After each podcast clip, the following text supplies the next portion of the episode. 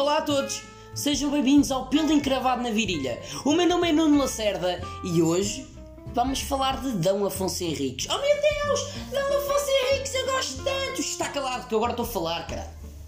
Dom Afonso Henriques, sim, mas atenção, não vamos falar de Dom Afonso Henriques, o primeiro rei de Portugal. Ele conquista a terra. Não, não, não. Vamos falar de Dom Afonso Henriques, a estátua. Sim, a estátua. E vocês agora dizem Oh Nuno, foda-se, vais-me falar de uma estátua? E eu digo, sim, vou falar de uma estátua. Porquê? Tens algum problema? É que se tiveres algum problema, pá, vai ouvir o hotel do, do Luís Franco Bastos ou o AskTM do Pedro Teixeira da Merda, ou caralho. Aqui é o meu podcast, eu falo do que eu quiser, pá. Mas sim, então Afonso Henriques, a estátua. Porquê?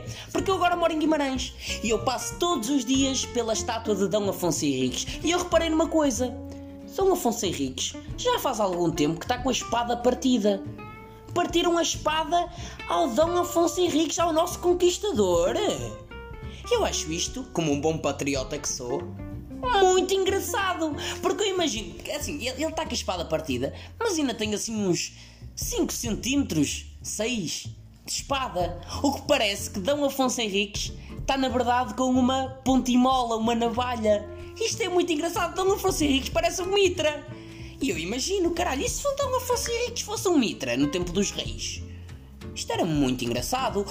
O diálogo que seria: Tu, ó oh, espanhol que atravessais do outro lado da estrada, dar-me-eis vosso telemóvel ah, e dizei da vosso El Rei que se ele não me der território até às nove da noite, eu vou buscar os meus soldados da Ariosa.